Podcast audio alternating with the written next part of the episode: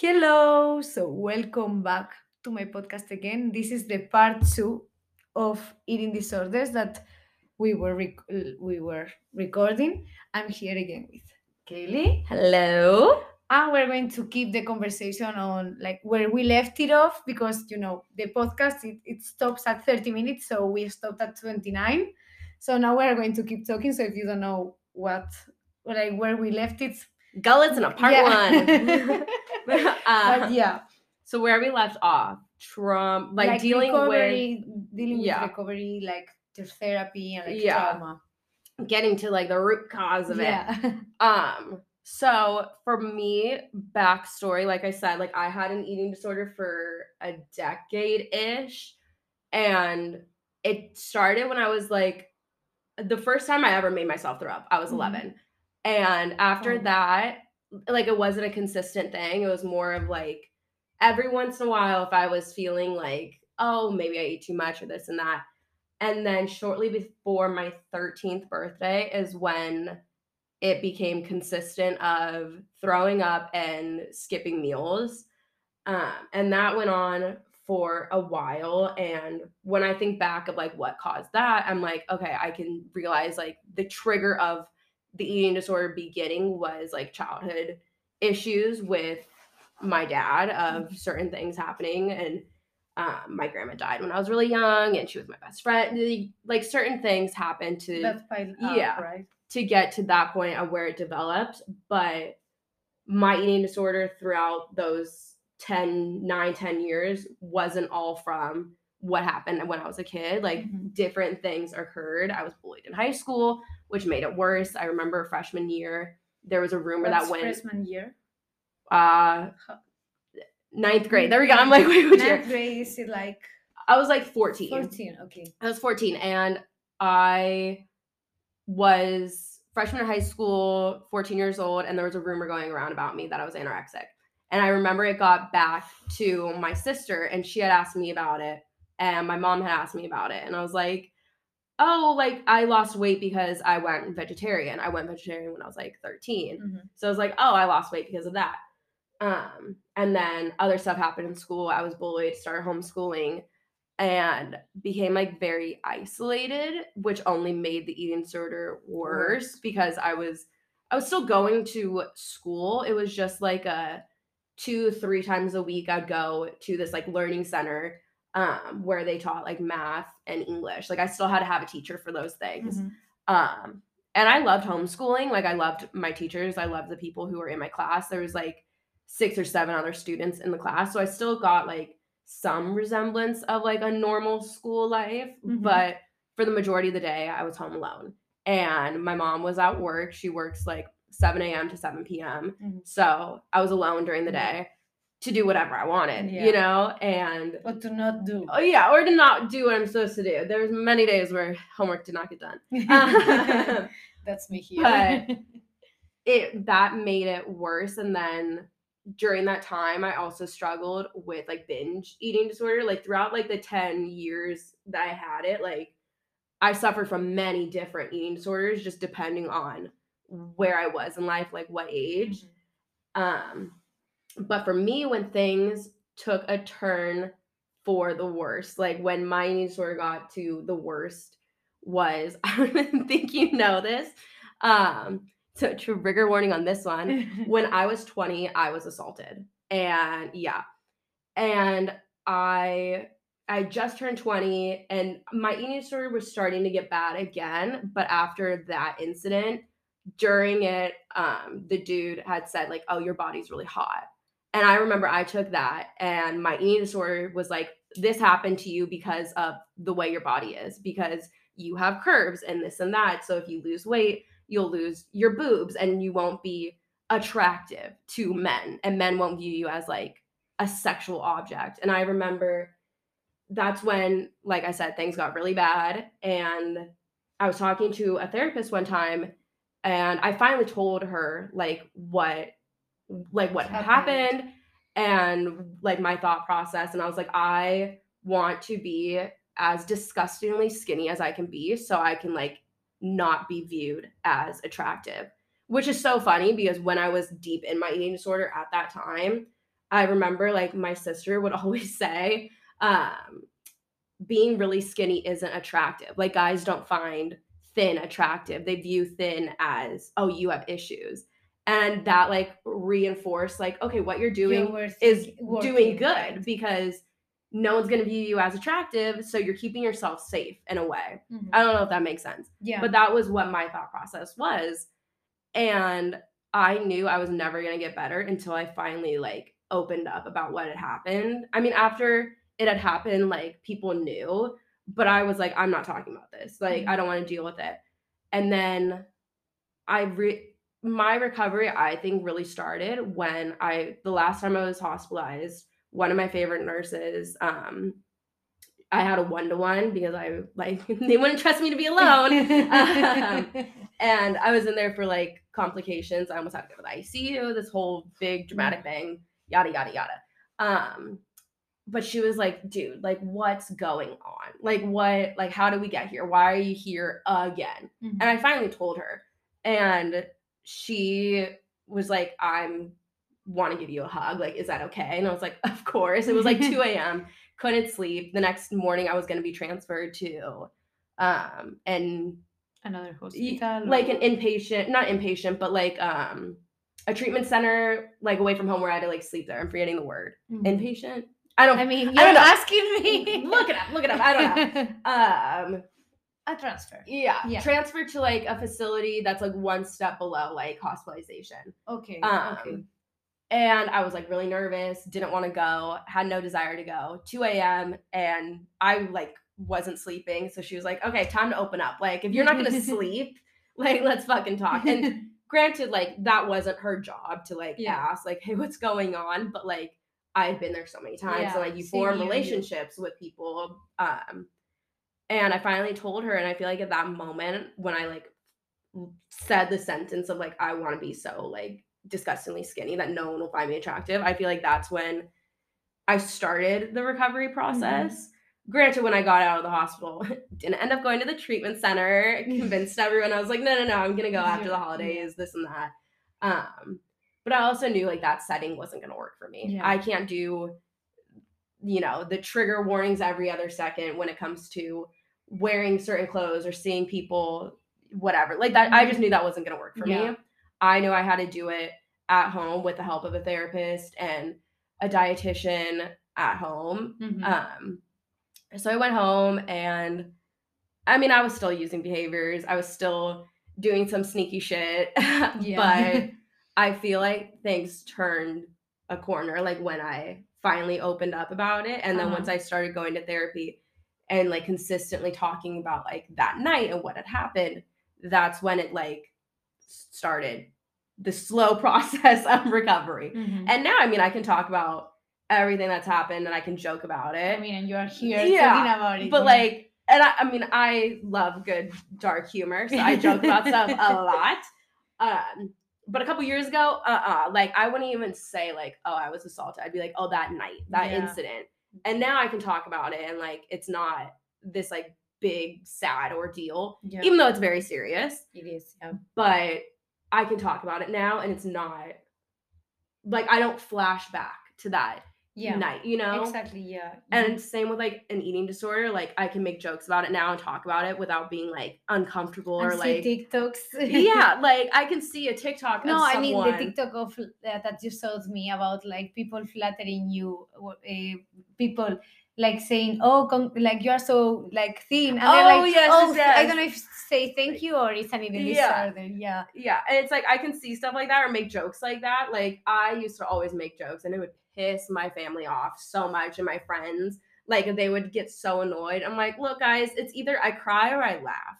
I would rather laugh about it to like work through it. And like once you, I was in recovery and like actively participating in recovery because I think that's also an important thing. Is like recovery can't be forced on people. that's what I was going to ask you. So Yeah. I- now I have follow up. I feel like there's- that. there's certain things like uh you can force people into treatment and you can force them to become medically stable but recovery has to come from you Within, yeah. you have to like recognize that you have a problem and like that's quote where it's like the first step to recovery is recognizing that you have a problem and admitting it out loud I think that's very true with like eating disorders.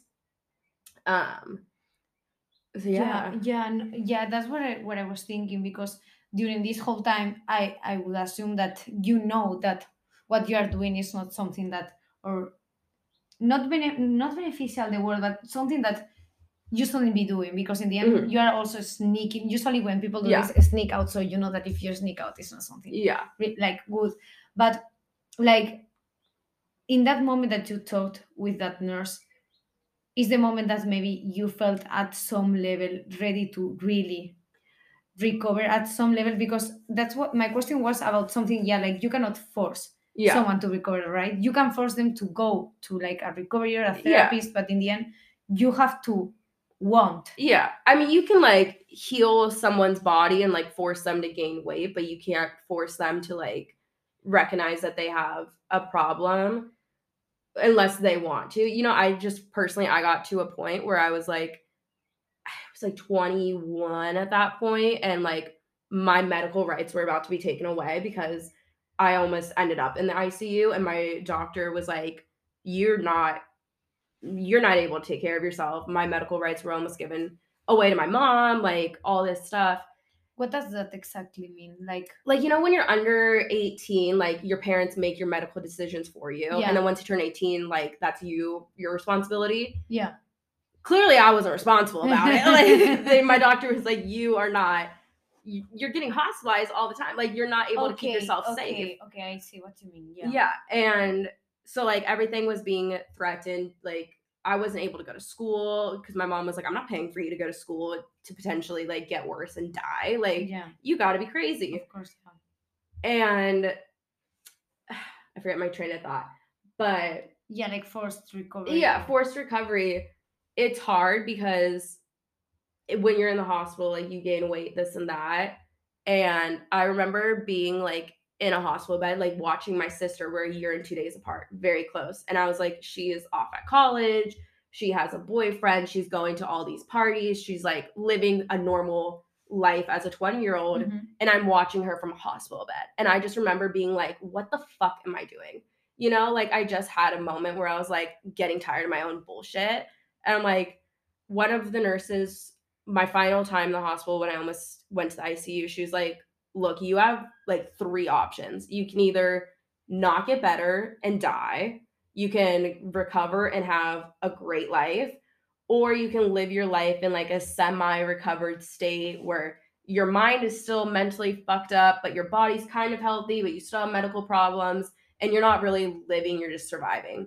And that like really stuck with me. And I was like, okay, where do I want to be five years from now? Do I really want to be doing the same shit? Like, do I mm-hmm. really want to be a revolving door patient in and out, in and out, in and out? Because I've done that and it sucks. That's not a Mhm. life yeah you know? So I feel like that day when I finally opened up to that nurse was kind of me being like, okay, I'm ready to give recovery a shot. I'm Yeah. ready to like kind of see like let's see what happens cuz in the back of my head as fucked up as it sounds, I was like, okay, I can always go back to my eating disorder. I can always like, you know, test recovery out like if see what happens Yeah. and if not I can gain the weight. I can do whatever. I can, you know, really dive headfirst into recovery and treatment and do everything that my therapist is telling me to do. And if I don't like it, I can always go back. did you think at that time that there's that was something in you that you couldn't change Oh yeah, I remember just saying like I'm never going to get better because I also didn't think I had a problem Mhm. because again that that voice in your head, the eating disorder voice is like you're not sick enough. And I remember arguing with like my doctors at Stanford. Very inten- like intelligent people and I'm like guys, I just I don't think you're right. I think you're being very dramatic. You're and overreacting yeah, I'm like besties. It's not that serious. And they were just like, "This is your eating disorder talking. You you are sick." And like I was so adamant. I was like, "I don't have a problem. I don't have a problem."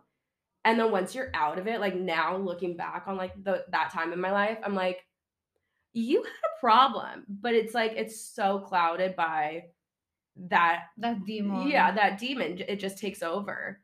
Mhm. But yeah yeah i ask you this because like before going to therapy there are like some traits of me that was like okay this is me like i'm never going to stop i don't know like whatever overthinking or whatever it Mhm. was and like with several traits that i have and after going to therapy I saw that the things that you need to work through like Mhm. it's hard but like but before that with something milder than that for sure i was thinking no no this is something in me i cannot change it and Yeah. like so i would see how you feel like that's something that it's part of you when it's when it's Yeah. not and actually when the first things that my therapist told me was um like you you are like you have like your essence and you have like built around that like different i don't know how to call it like um um do you know that onions have like Like different layers. yeah, layers that was the word that i was looking for like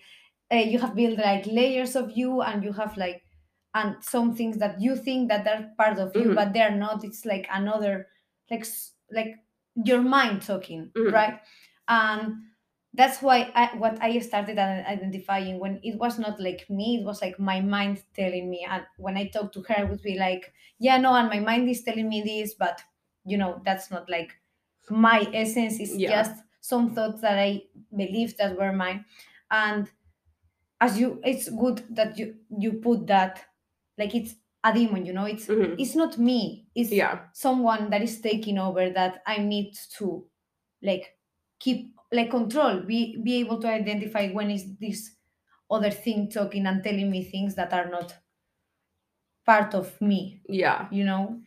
No, I think it's definitely it's hard for me to say like did I think I did think I was going to suffer from it forever because like mm-hmm. I said I thought I do think it was something I was born with, but I also think it's something you can recover from and it's still in there, you know, and that's why I can't go back down that like path of like oh, I need to get yeah. my summer body ready, you know, Yeah. I know I can't go down that path. yeah And you know the triggers yeah, because I've done the steps, I've done the work, Yeah. and I gave recovery like a fair shot, and it works it works, yeah. you know. But I also think that's like really important to know is like in the beginning, like recovery fucking sucks. You know, everyone's always like recovery is possible, recovery is beautiful, and it is. But in the beginning, it doesn't feel like that. In the beginning, it's miserable because you still have especially when you have like a restrictive eating disorder and you have to gain weight your body like you focus on the body first and that's what a lot of like health professionals they're like we need to get your body physically stable in order to focus on the The mental aspects. yeah. So in the beginning recovery is shitty. You're like i'm eating i'm gaining weight but my mind isn't getting any better even though my body is. And that's why it's so easy for people to go to treatment and then go home and immediately relapse because a lot of time you don't focus on what caused the eating disorder like what is the root of it. It's just okay let's get your body stable. Let's take away social media for two months and then throw you back in the real world and you know yeah. sink or swim. Yeah. but it just doesn't work and like the beginning stages suck and then once you like push through that and you start getting into like the root cause of the eating disorder that's i feel that's when i feel like you can start to heal and be like okay this thing is a part of me and it's always going to be there in some aspect but it's not like my entire being yeah. and now, like, I mean, I still have thoughts every once in a while. Like, I remember yesterday we were shopping for shorts, and the size I usually am, I wasn't that size. oh and yeah the of, sizes of the Yeah. shorts but instead of being like a couple years ago, that would have set me into A a, trigger, fucking right? spiral. I would have lost my shit. But yesterday I just went and got a bigger size, and it was no big deal. And I remember I got home and I was like, that never would have happened a couple years ago. But there's still that thought of like, uh, Yeah. maybe I should like yeah lose some weight because I went up a pant size or whatever. And I think that voice is always going to be there at, in some capacity, but now it's like a little tiny whisper and it's not like And shouting, yelling and, in your and head. you know if you, like you know that you don't need to listen to that Yeah. voice. you know that that voice is there and as you said it's not shouting but also it's there and maybe even sometimes it could take over yeah. but you know how to like oh, oh no okay this is just Mm-hmm. a thought like you know maybe i have gained weight maybe they don't know how to size in Yeah. the because that's another topic that topic that i could be talking about for hours i have the same like type of pants like different colors Mhm. or like what was it Eh, or different sizes and the like the weight Uh-huh. for the how was it was it like 38 was smaller than 36 yeah. because i'm thinking in size uh, Yeah. europe you know i don't I, in the states yeah. also you have different sizes different stores. but no no but it was the same store so Okay, even in yeah. the same store 38 was smaller than 36 Yeah. and that's uh, because i had also like warnings with like trigger warnings like i was triggered by that also Mhm. some time ago i was just like oh no like i need to put have like um, one more size because Mm-hmm. you know i don't fit in this and that's when i started also like learning that stores Yeah. size whatever the fuck they want but Yeah. still as you said that that's even you ha- even though you have done the whole work like you've done the Mhm. work and you're still working that voice still Yeah. is there And I mean, there's definitely times where like you relapse and you slip up and you indulge in that voice a little bit of like, okay, well, maybe I will skip breakfast today, or maybe I'll throw up one more time. Like, you know, and I feel like a lot of people, especially in the beginning stages of recovery, I know for myself, I would be like, okay, I haven't used any behaviors in a week. And then I skip a meal and I'm like, okay, well, all that progress has gone Like- to shit, so might as well just go full force back into the disorder. Mhm. But it's like just because you have a slip up doesn't mean you have not you've fallen all the way back. You Mhm. know, two steps forward, one step back. You Yeah. can still keep going forward. it's still steps forward Yeah, you just have to make the next decision the right decision. yeah But there's a book that I read. I don't know which one was, it, but I, it's like about those self-help Mhm. book that takes me longer to Love read. self-help but. I think it's The Mountain Is You. I'm not counted. No, Atomic Habits. And it said it's it was about building habits, right? And it said that the most important part is like, of course, we're not we are human, so we are going to like keep going, but sometimes there things are not going to go as we want to, and they're going to like be failures. I say Mhm. that with quotations because you know it's part of the recovery process. But the, it, he said that the most important part when you fail, fail again Mhm. once is then that it just happens to you once. So Yeah. like the next one being like keeping your path because that's also progress, you know. Mhm. It's for me it's not realistic to think that we're going to do everything right. Yeah. Sometimes even I do things wrong because I'm tired of doing Uh-huh. them right. As you said about I've done this for a week, so yeah. for once it's it's okay, you know. Yeah. But I mean, that's not, of course, the, ma- the best mindset. That should be like, "Eh, yeah, good, good job, keep Yeah. going. But I know that there was there are moments that I'm like, it's exhausting to trying to be doing everything okay. So I'm going to do it wrong, and I know that I'm doing Mhm. something wrong. But in that moment, you know, Yeah, I always viewed it as like baby steps of like baby steps are still steps. And when you think of like a baby learning how to walk, they're gonna fall down. yeah, You know, they're gonna take a couple steps and fall down, but then they get back up.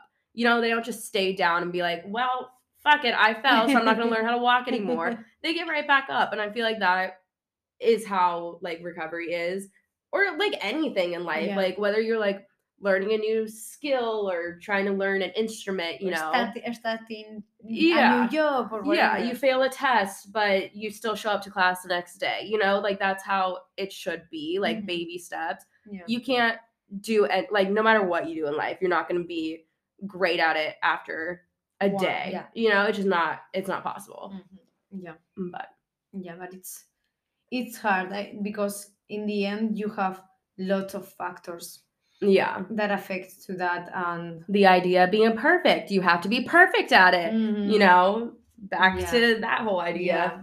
Yeah perfection doesn't exist. that's why i like when you said in the beginning that it's like a demon because it's a good way i think for people to understand that it's something that like it's not as we said already like it's not part of you and like Mhm. the same with being perfect because you know i'm for example in my case i'm like i try to uh, okay we're both looking at the time i try to like you know uh, perfectionism but also procrastinating and Mhm. overachieving and blah blah blah and it's just like trying to understand that that is like not me and i'm valid without having to do everything okay and like i'm i'm i'm enough Mhm. even if I fail. You Yeah. know, I, I'm not going to be a piece of trust yeah just because I fail. yeah But as you said, it's like in life you have to keep going and Yeah. not, not use it as an excuse to baby just steps exactly baby steps are steps. Yeah. And they count. You see the snails. Yeah. Snails, they're slow but steady. I don't like snails. I don't like snails.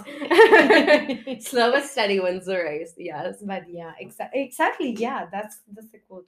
But So yeah, I think that's Mm. Yeah. it was a really intense, yeah. really interesting also.